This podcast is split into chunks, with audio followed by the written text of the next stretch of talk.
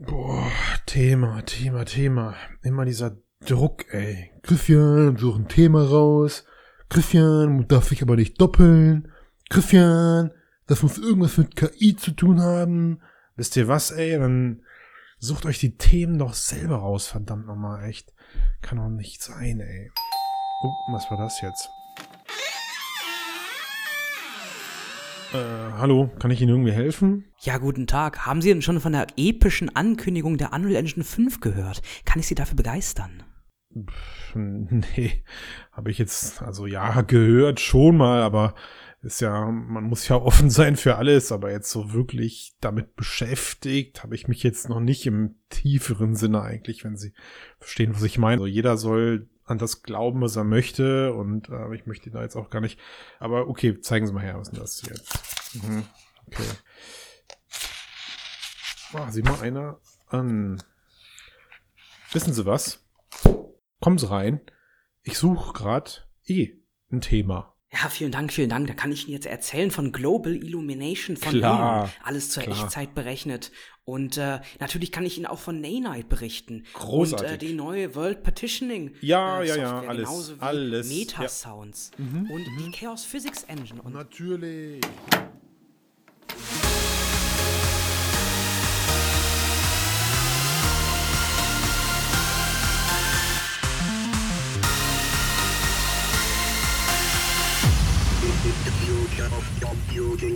Moin, moin, Servus, Grüezi und Hallo. Irgendwann werde ich das singen, ich sag's euch. Du hast es doch schon gesungen gerade. Na, das war noch nicht ausgefeilt. Galt das noch nicht als gesungen? Nein, ich finde, da muss noch mehr, mehr Mucke rein, weißt du? Ich fand schon. Herzlich willkommen beim Mixedcast, dem Podcast über die Zukunft der Computer. Folge 249. Crazy. Wir haben bald die 250. Und dann wird etwas Unglaubliches passieren. Dann, ey, boah, ich, das ist, ja. Was eigentlich, Matthias? ja, das verraten wir jetzt noch nicht. Das kannst du dir bis nächste Woche überlegen. bisschen Spannung aufbauen. Okay, ich bei, ja, ich, ich, ich, ich, ich überlege mir was. Aber enttäusch mich nicht bitte, ja? Ihr habt's schon gehört, wer die Stimmen kennt, weiß Bescheid. Ich begrüße Robin und Matthias in der 249. Hallo. Ich auch nochmal Hallo? Hallo. Das wäre total toll Ja, eigentlich. Dann- wäre einfach okay, zuvorkommen, freundlich, würde den Gerne. Flow auch aufrechterhalten und Okay, ja, hallo, hallo. nur unsere, unsere ganz treuen Hörer und HörerInnen. Das war jetzt, Es war doppelt gegendert, oder? das war jetzt aber wirklich doppelt gegendert. Na, Mist. unsere HörerInnen und Hörer und Hörerinnen und Hörende. So möchte ich es eigentlich sagen. Ja. Wissen eigentlich immer Bescheid, wenn Robin dabei ist, dann äh, kann es nur anstrengend, aber auch geil werden. Schön formuliert. Ja, äh, und wir haben uns ganz bewusst dafür entschieden, dass wir auch die heutige Folge etwas anstrengender gestalten, einfach weil der Input von dir, Robin, uns so geflasht hat und so cool war, dass wir gesagt haben, okay, komm, da müssen wir eigentlich eine, Folge draus machen, und zwar eine Anschlussfolge. Es gab nämlich damals, und lustigerweise ist es kein Zufall, mit dem Mixedcast 197, äh, wer den noch nicht gehört hat, kann das jetzt, sollte jetzt auf Stopp drücken und das nachholen, weil da haben wir nämlich so um den 25.05.2020 über die damalige Unreal Engine 5 Ankündigung gesprochen. Und wir haben diesen Cast damals Deep Dive genannt. Und das ist eine Deep Dive Anschlussfolge, die wir jetzt hier haben. Denn Robin, du hast Unreal Engine 5 in der aktuellen, was ist es, Preview, Alpha, wie nennt man das? Early Access. Early Access. War ich ja nicht weit von entfernt. Du hast sie ausprobiert. Und meine Aufgabe und Matthias Aufgabe ist heute, dass wir dir schlaue Fragen stellen, um das Thema, sagen wir mal, verdaulicher zu machen. Einverstanden? Okay, das klingt gut. Das, ja, das, äh, Und warum das wichtig ist für Feuer und Eier. Aber äh, So Christian, du musst aus. mir noch erklären, warum ist das jetzt kein Zufall, dass das jetzt genau ein Jahr her ist? Na, weil, Weil also, weil von, von unserer Seite aus ist es nicht geplant gewesen. Es könnte natürlich sein, dass es zufällig mit dem Veröffentlichungsrhythmus von Epic zusammenhängt, das letztes Jahr. Du meinst, du meinst, die richten sich nach uns. Also du, die gucken, wann ist der letzte das Mixcast. ist doch mittlerweile selbstverständlich, dass sich die Branche nach uns richtet, oder? Also, Ja. mein HTC hört uns nur noch und, und, und richtet ihren kompletten Entwicklungsplan danach. Nein, Ja, sie ja. hören uns und richten ihn eben nicht danach, was wir ja auch äh, stetig bemängeln.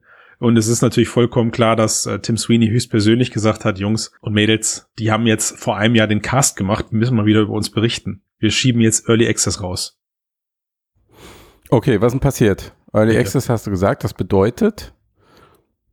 Also im, Robin? Prin im Prinzip bedeutet das, äh, die Unreal Engine 5 steht jetzt jedem äh, Unreal Engine Entwickler zur Verfügung. Das heißt also, jeder könnte jetzt hingehen und sich die Unreal Engine 5 Early Access, sie heißt absichtlich Version 5.0.0 Early Access, also wirklich mit ganz vielen Sternchen dran, äh, herunterladen, starten, ausprobieren. Und äh, im Prinzip diese interessanten Funktionen, die wir auch vor einem Jahr angesprochen haben, die sie präsentiert haben mit dem Die aber jetzt nicht nennt, aus Spannungsgründen. Oh, okay, dann nenne ich die noch nicht. Doch, Ähm. kannst du bitte, du sollst sogar. Natürlich geht es um Nanite und Lumen, die Mhm. neue Geometrie-Pipeline und die neue Beleuchtungspipeline der Unreal Engine 5. Mhm. Die steht jetzt auch schon jedem zur Verfügung und jeder kann damit lustig munter vor sich hin basteln und arbeiten. Was macht denn dann eine Early Access Version aus? Also ist das dann irgendwie, ich meine, wie, wie, wie sieht da der Veröffentlichungszyklus von, von Epic aus? Kommt dann da irgendwann eine Final-Final, Unterstrich Final? Mhm, genau, also im Prinzip ist der Plan so, die Unreal Engine 4 und die Unreal Engine 5 werden gerade parallel entwickelt. Hm. Natürlich Dinge, die in die Unreal Engine 4 kommen, werden irgendwann auch noch in die Unreal Engine 5 nachträglich implementiert. Aber man Mhm. kann sich das Ganze wie so eine Branch vorstellen. Das Ganze wurde jetzt in zwei Wege aufgespalten, die irgendwann wieder zusammenführen werden, aber für den Mhm. Augenblick auseinandergehen. Dinge, von denen jedes Entwicklerstudio träumt, Dinge parallel entwickeln. ähm, ja, Okay. ich will nicht wissen, was das intern für ein Aufwand sein muss, aber na, Epic Games kann's ja. Auf jeden Fall die Unreal Engine 4, die erscheint jetzt ja demnächst in der Version 4.27, darüber hatten wir ja schon gesprochen gehabt. Klar, du Matthias fragen können, der hat das auch gewusst. Mhm. Ähm, nur diese Unreal Engine 4.27 ist im Prinzip dann nicht das, wo auf die Unreal Engine 5 basiert. Die Unreal Engine 5 Early Access, die wir jetzt haben, basiert mehr auf der Unreal Engine 4.26, die jetzt schon seit einem halben Jahr zur Verfügung steht äh, für jeden.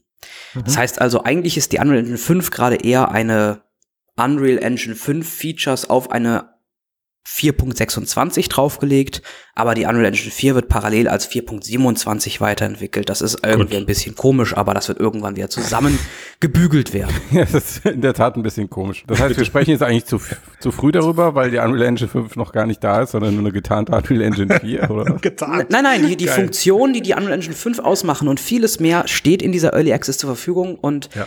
Ich kann es ausprobieren, ähm, Ja. wie jeder es ausprobieren kann. Ich habe es ausprobiert. Natürlich habe ich die, nächsten, die letzten zwei Tage lang nicht geschlafen. Ich habe nur mit dem Ding ver verbracht, damit ich hier für euren Mixedcast bereit bin und hier alle Fragen beantworten kann. Okay, das ist doch toll. Also, die beiden Hauptpunkte, du hast sie gerade schon genannt, einer der mit spannendsten Ankündigungen aus dem letzten Jahr waren ja die Nanite Pipeline und die Loom Pipeline. Ähm, vielleicht noch mal kurz mit meinen Worten zusammengefasst und äh, ihr dürft mich dann korrigieren. Äh, Nanite ist das ist dieses ganz besondere, wie nennt man es? Mesh Baking ist es nicht, sondern es ist ein Optimieren der Polygone und der 3D-Geometrie zur Laufzeit. Ja, ist das so? Also du schmeißt da Raw Data rein und er berechnet aber nur die Pixelpunkte und die und die Teile, die du auch wirklich gerade siehst und, und lädt nicht die kompletten 3D-Meshs in den Speicher. Jetzt ist der Punkt gekommen, wo du mich korrigieren darfst. Okay. Äh, Du prinzipiell kannst auch sagen. Christian, es ist alles falsch. Du musst nicht freundlich sein. Es ist überhaupt kein. Nein, nein, nein, das ist ja schon in Ordnung, in Ordnung erklärt. Ich meine, es ist, es ist natürlich technisch viel tiefer, aber man kann es so zusammenfassen. Man nimmt die, das rohe High Poly mit zig Millionen an, an, an Geometriepunkten und, und, und Polygonen und, ähm, die, diese werden dann zur Laufzeit genauso vorbereitet, wie es für den Bildschirm, für den, für den Monitor am besten darstellbar ist, sodass keine Performance verschwendet wird, also wirklich nur das genommen wird, was auch wirklich darstellbar ist und nicht mehr. Okay, warum ist das gut? Doof gefragt. Ich kenne die Antwort, aber einfach nur mal verglichen, wie eine 4.7.1 Grad funktioniert und wie eine 5.0.0 mit Nanite funktioniert. Äh, Im Prinzip, wenn du ein 3D-Modell hast, und es hat eine sehr hohe Polygon-Geometrieauflösung, ähm, zig Millionen Polygone, dann hast du, je nachdem, wie weit dieses Objekt von dir we weg ist, mehrere von diesen Polygonen auf dem gleichen Pixel liegen. Das heißt, du Mhm. verschwendest wertvolle Renderzeit, um am Ende des Tages auf dem gleichen Pixel mehrere Polygone zu haben, die du überhaupt nicht brauchst und überhaupt nicht darstellen kannst, weil es viel zu fein ist. Aus diesem Grund wird in der klassischen, der tradi- traditionellen ähm, Arbeitsweise äh, daraus Level of Details, kurz LODs, erstellt. Mhm. Das sind so Abstufungen, man kennt das vielleicht, wenn man sich durch eine 3D-Szene bewegt, dass irgendwann so ein Plop, ein anderes 3D-Modell geladen wird und da, da angezeigt wird. Mhm. Genau. Nanite äh, nimmt so eine 3D-Geometrie und ähm, im Prinzip analysiert Nanite diese und stellt dann zur Verfügung zur Laufzeit genau das an Geometrie, was überhaupt darstellbar ist und Sinn macht und nicht mehr als das. Okay, also weniger Optimierungsarbeit im, im vorherigen Prozess. Ich kann meine 3D-Modelle einfach in Anführungszeichen reinpacken. Ich muss im Vorfeld nicht zwangsläufig LODs erstellen, keine Level of Detail Abstufung meiner 3D-Modelle, sondern ich pack das Rohmaterial rein und der Rest passiert dann während der Runtime oder im Vorfeld, das ist diese Analyse, von der du gerade gesprochen hast. Was ist das? Ist das so eine Art Vorprozess, den, den dann, der beim Erstellen der, der, der, der Datei dann eben oder des Games halt dann eben entsteht? Genau, das wird im Editor gemacht. Also okay. Also wenn, wenn man das importiert, wenn man das Mesh für seine, für seine, für seine Anwendung reinholt, dann wird ja. es analysiert, auseinandergebrochen und so in Daten aufbereitet, dass man es dann zur Laufzeit gepflegt gut darstellt. Das hast du ausprobiert, wahrscheinlich mit einer Szene, die du noch auf klassischen Verfahren verwendest hast äh, und eine Szene, die du mit Nanite benutzt hast. Mit welchem Ergebnis? Das ist das Ergebnis zusammengefasst. Erstmal, das, ich nehme das Fazit mal als erstes mhm. gerne. Ähm, es ist Wahnsinn. Es ist absoluter Wahnsinn. Es funktioniert unglaublich gut. Ähm, die lange Geschichte dazu, ich habe ähm, sowohl mit einem, einer Szene mit Quixel Megascans, also mit Fotogrammetrie-Scans gearbeitet, wie auch mit klassischen High Polys, die in Programmen wie ZBrush erstellt wurden, also sehr mhm. hoch aufgelöste Geometrie. Ähm, in beiden Fällen das Ergebnis muss sich wirklich nicht verstecken. Es sah aus wie das High Poly, aber es hat in einer unglaublich guten äh, Bildwiederholrate gelaufen. Es war also sehr performant, es sah super aus. Ähm, die Prozesse sind alle automatisiert. Man drückt also nur auf einen Mesh, Rechtsklick, los, Enable Nanite mhm. und ähm, der rechnet eine Sekunde pro Mesh und dann ist fertig. Und ah, du musst es sogar pro Mesh auswählen. Ja, genau. Das ist nämlich Mit so eine Sache, Vorteil? die ähm, genau, da wollte ich gerade drauf hinaus. Mhm. Ähm, das war in der Ankündigung vor einem Jahr nicht so klar, wie es heute ist. Mhm. Ähm, die beiden Geometrie-Pipelines Nanite und die traditionelle existieren parallel mhm. und können pro Mesh individuell ein- oder ausgeschaltet werden. Mhm. Das heißt also, dass man weiterhin mit dem traditionellen Workflow arbeiten kann und für ausgewählte Meshes, wo das Sinn macht, dieses Nanite aktivieren kann. Mhm. Warum sollte ich das tun wollen? Warum sollte ich einen Mischbetrieb haben? Ist, ist, ist Nanite so performancefressend am Ende dann doch irgendwie auf CPU-Basis oder auf GPU-Basis? Es gibt ein paar Probleme, die Nanite äh, oder die Epic Games so ein bisschen verschwiegen hat oder einfach be bewusst nicht angesprochen hat. Ja. Und zwar zum Beispiel kann man mit Nanite keine sogenannten Skeletal Meshes ähm, darstellen. Das heißt also, Nanite kann nur starre, statische, statische in der Szene okay. platzierte Objekte mhm. optimiert darstellen. Mhm. Alles, was sich bewegt oder was sich sogar deformiert, mhm. äh, was Transparenzen mhm. mit sich bringt, kann damit nicht dargestellt Okay, also einstürzende Gebäude, bewegende Bäume, äh, Büsche, Feuer, Wasser, also ich meine, gut, das sind jetzt eher schon Shader-basierte Sachen, aber alles, was Geometrie betrifft, was in irgendeiner Form vom Spieler manipuliert werden kann, wird kein Nanite-Profit aktuell haben. Es kann schon manipuliert werden. Ja. Es kann sich auch bewegen. Okay. Aber es kann nicht sich deformieren. Nicht verformt werden. Nicht okay. verformt werden, genau. Ja äh, oder halt auch die, die Shader, die man, also die Oberflächendarstellung, die man da verwenden kann, ja. äh, sind da limitiert. Man kann halt wirklich nur komplett deckende Objekte okay. ähm, op komplett opake Objekte darstellen. Also eine verdammt cool aussehende Statue, die ich mit meinem Charakter verschieben kann, um den Geheimgang freizulegen, die kann ich Nanite optimiert verwenden. Aber das große, das große Monster oder der, der gigantische Drache, der dich angreift, der halt eben auch Animationen mit sich bringt und so, der wird nicht mit Nanite optimiert werden. Check, alles klar. Äh, zu Nanite habe ich noch einen Punkt, der mich auch noch so ein bisschen stört. Also versteht mich nicht falsch, Nanite ist eine ganz tolle Technologie. Ich bin richtig gespannt, was damit passiert. Aber was mich an Nanite und auch an Lumen, da können wir direkt die Brücke schlagen, so aktuell so ein bisschen stört, ist, ähm, ursprünglich sollten die beide mobile ready sein. Ja, jetzt wurde bewusst die Entscheidung getroffen von Epic Games, es erstmal nicht mobile ready zu machen, weil es erstmal komplett und fertig und gut auf PC und Next-Gen-Konsolen laufen soll, bevor dann für mobile optimiert wird. Mhm. Das heißt also, okay. aktuell wird man auch auf dem Smartphone, auf dem Tablet und natürlich auch auf der autarken VR-Brille von Nanite und Lumen nichts haben. Ist das jetzt eine mutige Entscheidung, weil das ein großer Markt ist? Oder ist Unreal sowieso, ich sag mal, eher in diesem Sektor ähm, Konsole oder High-End, besonders leistungsfähig, eher populär? Ne? Der andere Markt Ja. ist eher bei Unity vor allem. Ja, Unity ist gerade im Mobile-Segment stärker als Mhm. Unreal. Unreal ist High-End Mhm. und High-End Smartphone ist ein kleiner Markt im Ja, Vergleich. klar. Ähm, klar, die Enterprise-Kunden, aber für die ist die Unreal 5 aktuell eh noch nicht gemacht. Die sollen Ja. nämlich auf die genannte 427 gehen, Enterprise-Kunden, äh, bis dann die Unreal 5 nächstes Jahr komplett released wird. Mhm. Ähm, die Unreal 5 ist aktuell für Spieleentwickler vorbehalten und Mhm. Ah, okay. Spieleentwickler aktuell ähm, PC und Next-Gen-Konsolen. Wirklich nur Das Games oder 3D-Interaktion insgesamt? Also wenn ich jetzt, ähm, keine Ahnung, XR-Anwendungen für, realistische XR-Anwendungen für, keine Ahnung, Unternehmenstraining entwickeln möchte, könnte ich dann diese Early Access-Version nehmen und von diesen Features profitieren? Oder kriege ich dann auf die Finger gehauen von Tim? Natürlich kannst du sie nehmen, also niemand wird Ja. dir auf die Finger hauen, aber die Empfehlung oder, de- oder vielmehr die, die, die ähm, Strategie von Epic Games ist, äh, Enterprise setzt auf Stabilität Mhm. und Unreal 5 ist aktuell nicht stabil. Mhm. Deswegen wird empfohlen, ja, für Game-Entwickler interessant, schaut euch die Unreal 5 Early Access an. Mhm. Aber für Enterprise-Kunden schaut euch die kommende 4.27 an und nächstes Jahr, wenn es dann soweit ist, dann wird auch Unreal 5 für Enterprise quasi äh, empfohlen. Aktuell aber noch nicht. Wie war denn da sonst so dass der Veröffentlichungsrhythmus für neue Funktionen in den bisherigen äh, Unreal Releases? War da Mobile immer so ein Stiefmütterchen, stiefmütterlich behandelt oder ist das, ist das für dich jetzt überraschend, dass es für Mobile nicht kommt?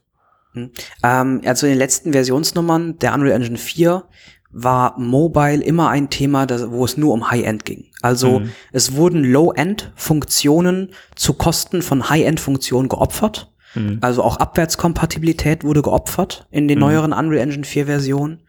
Ähm, das heißt also, wenn Mobile mit der Unreal Engine, wo sie probiert haben, vor zwei, drei Jahren auch noch auf Mittelklasse-Geräten zu laufen, Mhm. haben sie jetzt das Commitment gegeben, Mittelklasse-Geräte und Unreal, nee, das ist nicht unser Ding. Wenn Mhm. du Unreal Mobile einsetzen willst, dann auf den leistungsstärksten Mobile-Geräten, die du in die Finger kriegen kannst. Das wären eine Switch, eine, die autarken VR-Brillen, das wären aktuelle Smartphones sozusagen. Flaggschiff-Smartphones, die Nintendo Switch, äh, Okay.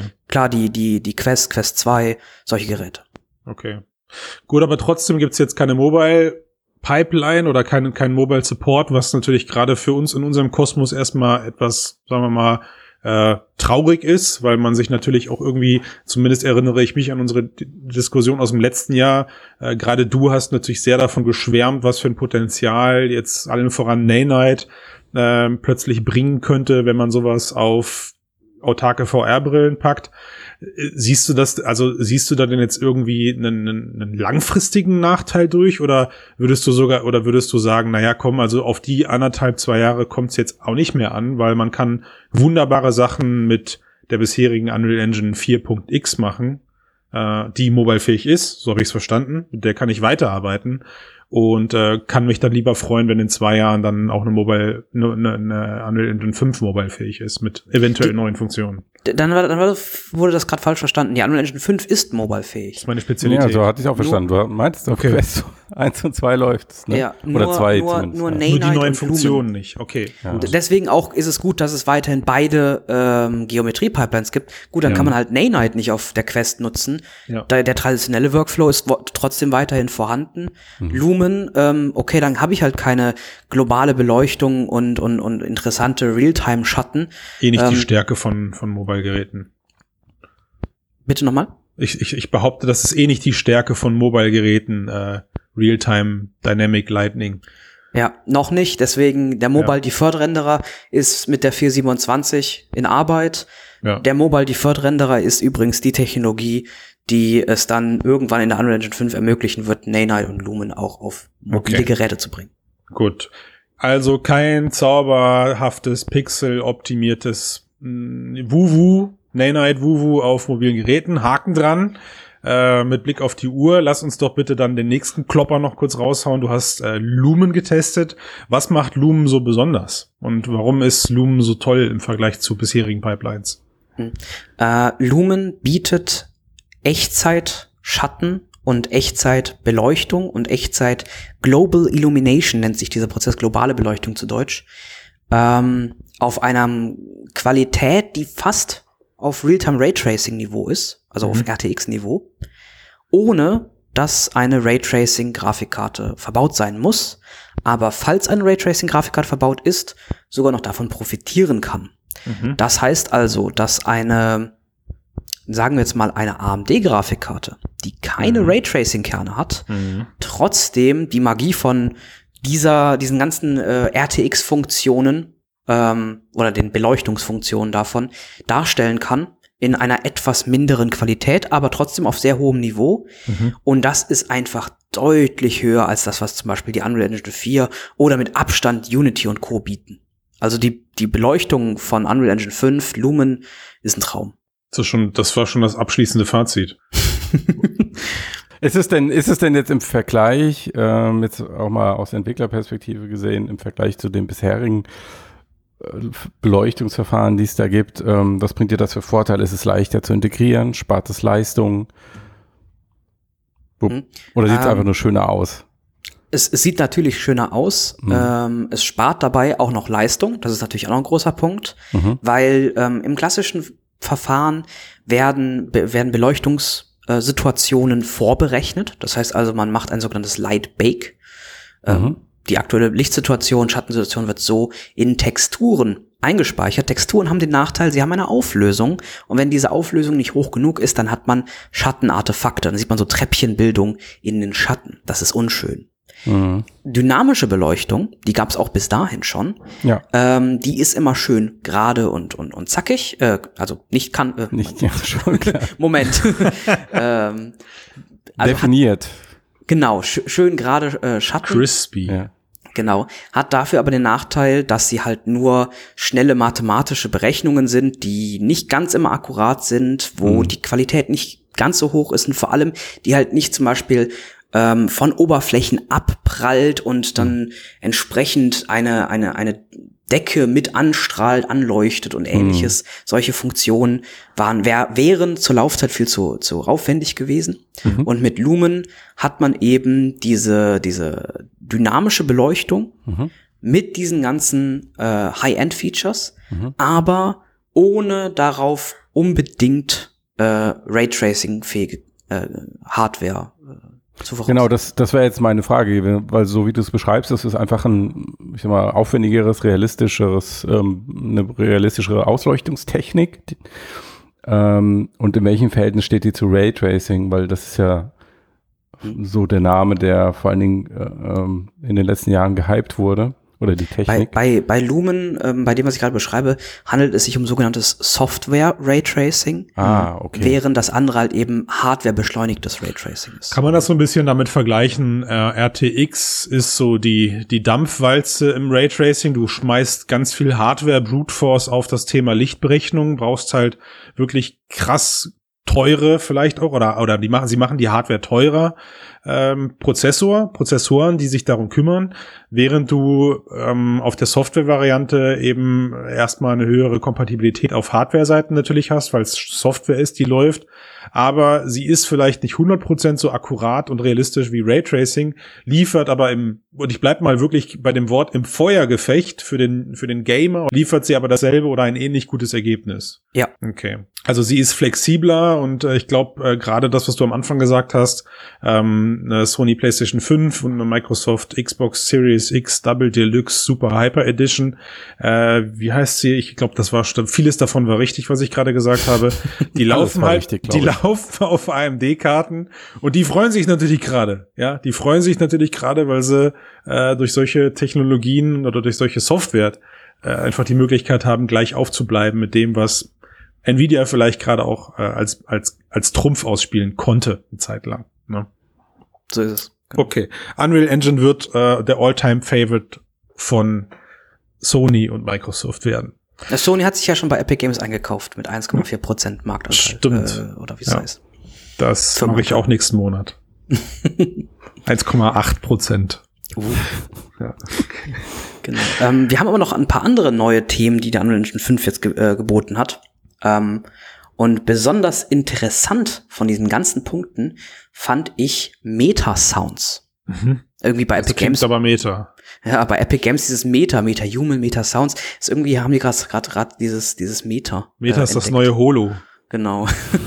Meta Sounds, ein live in-engine äh, Synthesizer. Mhm. Im Prinzip eine komplette Synth Synthesizer-Farm mit allem, was du an Synthesizer-Modulen und, und Oszillatoren und was es nicht alles für Modulatoren gibt, ähm, in der Engine. Und das bietet auf einmal die Möglichkeit, dass du unglaublich dynamisch auf die Anwendung, auf die Nutzereingaben, auf die Simulation, auf was auch immer du gerade am, am, am Eingehen bist, Mhm. ähm, ja, mit Sound reagieren kannst. Also machen wir ein Beispiel. Wir, das, das einzige Soundwunder, das ich kenne, weil ich äh, das irgendwann mal gelernt habe, ist der Doppler-Effekt. Ja, wie, wie musste ich früher einen Doppler-Effekt darstellen und was, wo hilft mir da jetzt äh, Metasounds heißt es richtig? Wo hilft mir da jetzt Metasounds bei? Ist das etwas, das man da mit aufgreifen kann an diesem Beispiel? Weil du musstest mir jetzt ein bisschen greifbarer, wie war die Welt vorher und wie ist die Welt mit Metasounds? Dann kann ich es verstehen.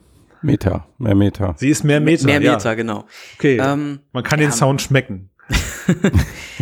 Ähm, Me- Meta-Sounds, also in der Kla im, im klassischen, wie man es sonst gemacht hätte bis dato, ähm, nimmt man vorher in einem anderen Programm außerhalb der Engine äh, mit Synthesizern verschiedene Samples, moduliert sie so, dass sie sich anhören, wie man sich das vorstellt. Und in der Engine selber hat man bis auf ein bisschen Hall-Effekte und ein bisschen Mixing nicht mehr viele Möglichkeiten, das anzupassen. Das heißt also, Mhm. man hat alles vorher als äh, Audiodatei außerhalb vorbereitet Mhm. und dann nur noch abgespielt und minimal verändert. Mhm.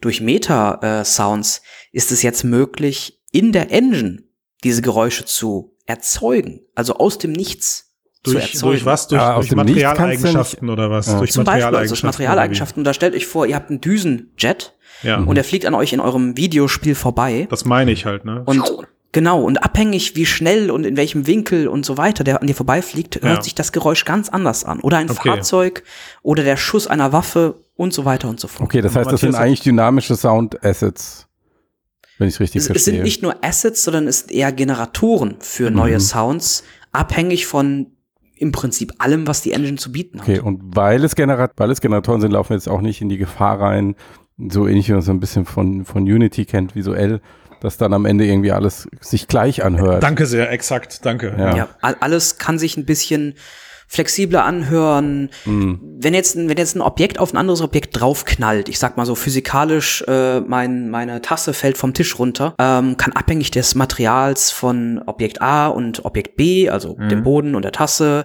mit der äh, Fallgeschwindigkeit, mit dem Winkel, wie es aufprallt, sich immer wieder ein bisschen anders anhören, sodass nichts sich identisch anhört. Aber das ist ein guter Punkt, den Matthias gerade anspricht, weil ich erinnere mich auch da wieder an so einen damaligen Unreal Engine 3 Effekt, wo plötzlich Regen immer aussah, als wäre alles mit Plastik überzogen. Und du hast alle, alle Games, die zum damaligen Zeitpunkt so mit, mit dieser Engine Die erstellt wurden. Ja. Sahen, sah, ja, kennst du das noch? Ja, ja, klar, natürlich. Ja, und, und alles sah immer so, immer so, ist es egal, ob du ein Ja. Splinter Cell oder ein Rainbow Six, egal was du gespielt hast, alles sah immer es war so entweder aus. nass oder es hat geglänzt, Ja, na, weil es halt geglänzt hat. Oder und, Ich fand immer und bei wie- Unreal Engine 3 sah alles metallisch aus. Und wie, und wie, jetzt, hast du, jetzt hast du diesen Soundgenerator gerade angesprochen und ähm, ich stelle es mir jetzt mal so vor, okay, ich habe, ich nehme jetzt mal einen Ball und dieser Ball hat erstmal keine Eigenschaft, er fällt auf den Boden und er fällt auf äh, Holzboden, er fällt auf ähm, Glasboden, er fällt auf Steinboden, meinetwegen, auf Sand. So. Und jetzt versuchst du mir ja gerade zu erzählen, ja, pass auf, Christian, bisher musstest du diese drei Sounds immer prä-recorden. Du musstest dem, du musstest dem, dem, dem Material, du musstest sagen, wenn der Ball auf den Boden titscht, dann spiele folgenden Sound ab. Um ein bisschen Variation reinzugeben, so viel weiß ich noch, kann man sagen, okay, du machst einen random Pitch da rein. Also das heißt, ne, dass der, der, der Sound wird un, äh, ein bisschen einfach durchgemischt. Das bringt die, das brachte dann so eine Engine bisher auch schon mit. Und jetzt versuchst du mir gerade zu erklären, ja, aber jetzt brauchst du diese Sounds nicht mehr aufzunehmen, diese drei Sounds, weil der Ball oder die Engine weiß, was ein Ball für ein Geräusch macht, wenn er auf das jeweilige Material auftrifft. Das ist nur eine von vielen Funktionen von Metasounds, aber genau, du musst halt Ja. eben nicht mehr vorher die, diese, diese Assets vorher einpflegen, sondern auch da wieder, das ist ein Handwerk für sich. Da werden Mhm. ähm, Audioingenieure wahrscheinlich viel Zeit rein, reinstecken werden pro Projekt, Ja. damit das auch gut aufgesetzt ist oder eben halt entsprechend äh, fertig zum Verkauf anbieten. Aber weniger als bisher, oder? Aber weniger als bisher und die Qualität weniger. wird deutlich höher sein. Ja. Cool. Okay.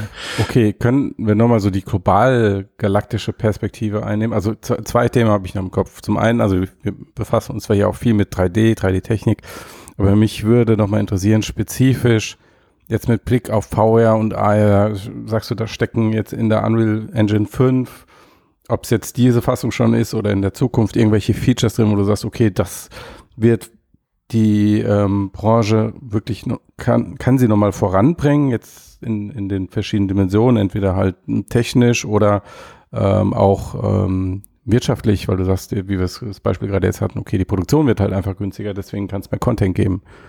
Mhm. Lass uns mit der Technik anfangen. Okay, also die Unreal Engine 5, äh, so wie sie jetzt gerade aufgestellt ist, fokussiert sich erstmal auf PC-Konsole. Das heißt also, wenn XR in irgendeiner Form davon profitiert, dann ganz klar PC-VR. Jetzt sind wir ja alle so ein bisschen voreingenommen, dass aktuell ganz klar autarkes VR eher den Markt macht. Aber es kommt ja eine PSVR 2. Es kommt eine PSVR 2. Ähm, möglicherweise kriegt auch Microsoft irgendwann äh, die Kurve. Und Oh, wir haben, wir haben von, einer- von, von Gerüchten einer neuen Valve Index gehört. einer genau. Oder zumindest, zumindest Patente davon gesehen. Ja. Also sie Mhm. scheinen nicht zu schlafen. Also ich, ich denke schon, dass das sowohl wirtschaftlich wie auch technisch ähm, absolut die Branche voranbringt. Ähm, die, die, die größten ähm, Vorsprünge oder Fortschritte werden aber dann erst im Nachhinein, wenn diese ganzen PC-Funktionen dann auch auf Mobile portiert werden oder dann danach kommen, äh, entstehen, wenn es um autarkes VR geht. Jetzt haben wir ja durch zum Beispiel Quest 2 Airlink oder Virtual Desktop die Möglichkeit, auch Sachen vom PC auf die autarke Brille zu streamen. Oder halt eben, also die PSVR 2 wird früher oder später kommen. Wer weiß wann, aber sie wird Mhm. wahrscheinlich kommen, gehe ich von aus. Und ähm, da wird Sie ist man eben, angekündigt. da wird man eben dann genau diese, diese ganzen äh, Vorteile auch entsprechend nutzen können. Okay, aber es ist jetzt nicht so ein Standout-Feature, wo du sagst, okay, das ist jetzt, das ist die eine Sache, ähm, die VR richtig geil macht oder äh, VR besser machen kann. Also ich sehe es gerade, wir sind gerade in so einer, in so einer Fundamentphase. Mhm. Denn mit OpenXR und diesen ganzen Funktionen, also also Epic Games hat ja das Commitment gegeben, wir sind 100% OpenXR und daran Ja. lassen wir auch nicht rütteln. Ja. OpenXR oder nichts. Ähm, das ist das Fundament der Unreal Engine 5, um im Prinzip in den nächsten Jahren mit der Unreal Engine 5 XR ready zu sein. Mhm. Keine Kompromisse, kein, wir, wir machen irgendwie doch noch nebenher irgendwie ein Seitending oder so. 100% OpenXR.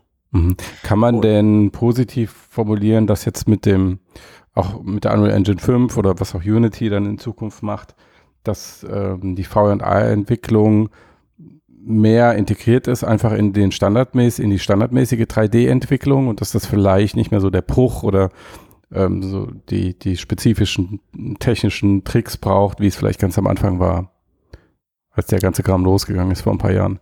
Genau, also das merkt man jetzt auch schon in der Unreal Engine 5, aber auch in den letzten Unreal Engine 4 Versionen, wo es halt vor, vor vier, fünf Jahren noch so war, da gab es dann einen Funktionssatz nur für Steam VR und einen nur für Oculus und einen nur für HTC und äh, dann gab es noch einen nur für Google und für, für Oculus Go gab es nochmal separat, also ganz, ganz fragmentiert innerhalb der Engine. Und jetzt ist alles in der Unreal Engine 5 und auch in den letzten Unreal Engine 4 Versionen unter diesem OpenXR-Schirm in einen Funktionssatz zusammengeschmolzen, dass es eben für Entwickler nicht mehr Entscheidungen ist, nehme ich jetzt A, B oder C, sondern Mhm. es gibt nur noch OpenXR und entweder unterstützt das SDK und die Brille, die ich hier benutze, das oder halt eben nicht. Aber ich muss meine Software nicht nochmal neu entwickeln. Mhm. Und das ist eigentlich so, eine, so- so ein Fundament, auf dem es sehr gesund ist, mit der Unreal Engine 5 dann zu starten. Das heißt also, wenn ich jetzt schon mal anfange, mich mit der Unreal Engine 5 einzuarbeiten für XR-Themen, dann mache ich damit nichts falsch. Ähm, ich kann lokal auf jeden Fall alles schon mal testen. Ich kann, wie gesagt, PC VR ist ja nicht raus, das haben wir ja gerade auch ganz klar gesagt. Äh, ich, ver ich verbau mir da auch nichts, auch wenn da vielleicht manche Sachen noch nicht optimiert sind, manche Sachen noch fehlen. Ähm, und kann aber auch, habe aber immer wieder den Fallback zu meinen bisherigen Workflows und höre da von dir raus, so die Empfehlung ist auf jeden Fall, sich mit der Unreal Engine 5 zu beschäftigen, weil alles, was da so kommt, spricht am Ende eigentlich nur für bessere Darstellung, bessere Optimierung, was VR-Themen angeht. Erst recht natürlich perspektivisch, wenn auf dann irgendwann auch auf den Mobile-Plattformen ähm, eventuell ähnliche Pipelines verfügbar sind und ich habe irgendwelche Games entwickelt, die ich danach dann mobile-fähig machen möchte. Gehen wir mal wirklich perspektivisch so weit und wir reden da von einer Quest 4, oder? Von einer Quest 3 oder sowas, ja, in, in, in zwei, drei Jahren. Ähm, dann ist das kein verkehrter Schritt. Absolut jetzt schon mit der Unreal Engine 5 zu arbeiten. Für, für Enterprise-Entwickler würde ich aber weiterhin erstmal die 427, also die Unreal Engine 4 empfehlen. Ja. Ähm, weil die Unreal Engine 5, sie ist, diese Early Access ist dafür da, damit sich Entwickler jetzt schon mal damit vertraut machen, reingucken können, Feedback geben können. Epic ja. Games ist immer am, am, am Entwicklerfeedback interessiert, ja. um jetzt auch vor dem Release nächstes Jahr schon das alles so auf den Weg zu bringen, wie es auch die Community und die Entwickler haben möchten. Ja. Ähm, aber ich würde Stand jetzt diese Unreal Engine 5 Early Access auf gar keinen Fall einsetzen, um damit jetzt ein Produkt zu entwickeln. Ja. Dafür ist sie nicht geeignet.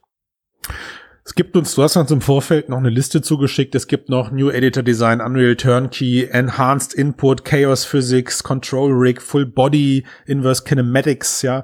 Also, ich, man merkt schon auch im Vorfeld natürlich, äh, du, du sprudelst nur so von den Dingen. Du bist einfach nur noch begeistert, was das Ganze angeht. Ich glaube, an der Stelle sei einfach mal erwähnt an alle äh, Zuhörer und Zuhörerinnen, die das Thema auch wirklich beruflich interessiert oder die daran auch Interesse haben. Robin, du bist als Trainer für Unreal Engine 5 verfügbar.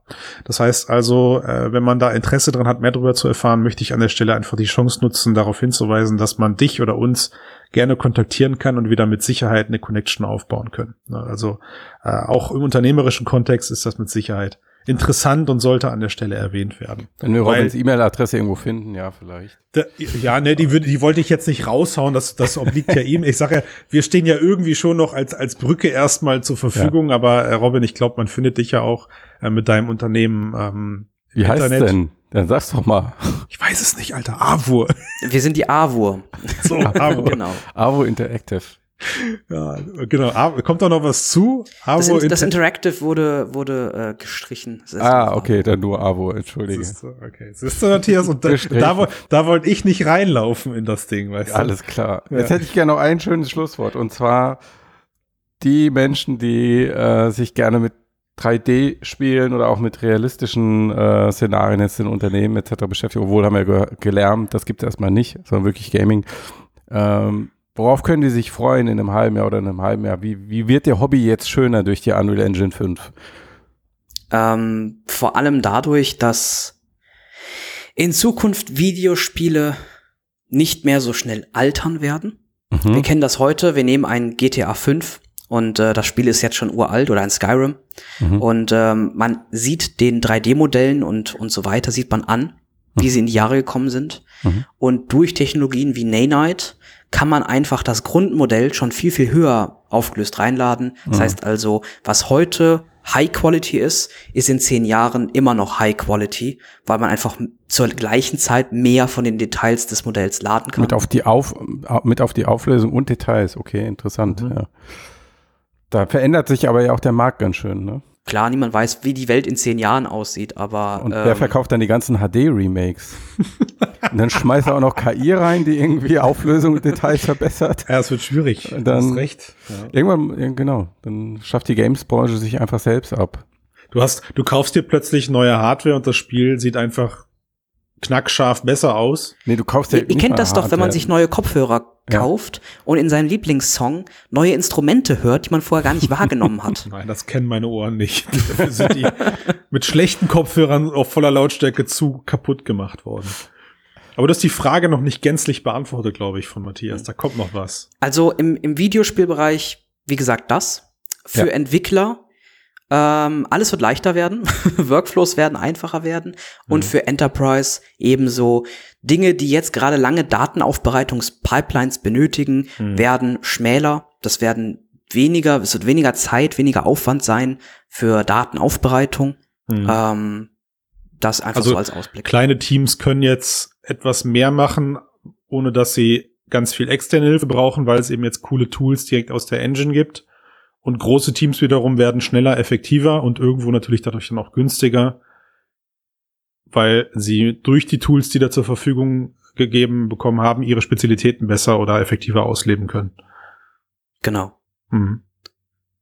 Und äh, gerade im, im XR-Markt, im VR-Spielebereich wissen wir alle, die Teams hinter VR-Spielen sind aktuell meistens. Matthias, weißt du, klein. was wir machen müssen, Matthias? Keine Ahnung. Wir müssen mal einen Unity-Experten holen. Ich, ich, ich, ich traue dem, ich trau dem Robbe nicht so ganz. Weißt du, das klingt alles so blumig, rosig, cool und ich verstehe immer nicht, warum so wenig Leute sich mit der Unreal Engine beschäftigen. Jedes Mal, wenn ich mit Robin spreche, denke ich mir, warum wird an jeder privaten Schule, an jeder SAE oder wie sie alle heißen, äh, nicht so hart darauf hingewiesen, lasst doch bitte Unity links liegen. Nein, das ist vielleicht gemein gesagt. Hat auch seine Stärken. Weil Unity der Platzhirsch ist. Unity Ja. ist schon viel länger im Einsatz. Ja. Im Enterprise-Kontext. Im Enterprise-Kontext. ja. Und im Okay. Mobile-Segment. Und der Mobile-Segment ist der Mobile-Videospielemarkt, auch wenn den keiner sehen möchte, ist er gigantisch und äh, Ja, lukrativ klar. wirtschaftlich. Also normalerweise hört man da immer so Argumente wie Preis oder Zugänglichkeit, die bei Unity besser sein sollen. Zugänglichkeit, das ist so ein Gerücht, Preis, also günstiger als kostenlos geht, glaube ich, nicht bei Unreal, oder? Ja, aber hast du nicht irgendwelche Lizenzbezahlmodelle und sowas dann? Ja, ab der ersten Millionen äh, musst Ja. du fünf Prozent vom Bruttoumsatz abtreten. Ich finde, äh, wenn du mit deinem Spiel eine Million machst, dann hast du andere Probleme. Vermutlich. Die Leute, die Leute lernen halt alles C-Sharp. Kommt drauf an, wie viele Leute du beschäftigt hast, um diese Million zu erreichen. Verdammt, jetzt wollen die auch noch 5% von mir haben. Wo hol ich die jetzt her? Ich schon in den roten Zahlen, ja. Gut. Okay. Aber ja, dann würde ich sagen, machen wir einen Deckel drauf.